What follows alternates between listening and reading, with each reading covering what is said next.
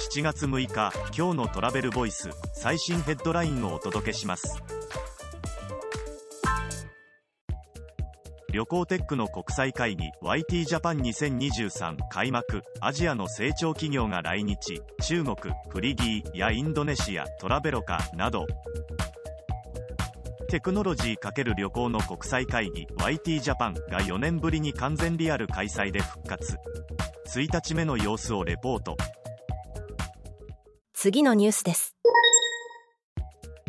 米大手オタプライスライン旅行計画予約ツールに2つの AI 導入。Google とチャット GPT を統合。外伝。米観光産業ニュースフォーカスワイヤーからの外伝。大手大田のプライラインは旅行計画予約ツールにオープン AI と Google の AI 技術を活用したチャットボットベニー、ペニーを導入。ユーザーの好みに合ったホテルを推奨へ。次のニュースです。HIS 夏休みの予約動向を発表。海外旅行がコロナ前の53%まで改善。ツアー比率は4割。韓国が急回復。HIS が発表した2023年夏休み期間の旅行予約動向によると海外旅行はコロナ前の2019年の53.4%国内旅行はほぼ同水準まで回復した。次のニュースです。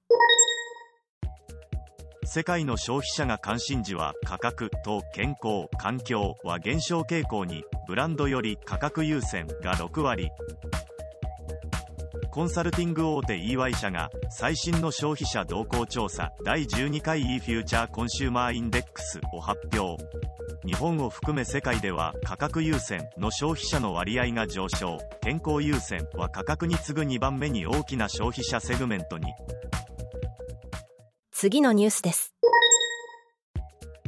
日鉄ソリューションズ旅行会社向けデラックス支援ソリューションを販売開始。ツアーの仕入れから予約生産まで一元管理。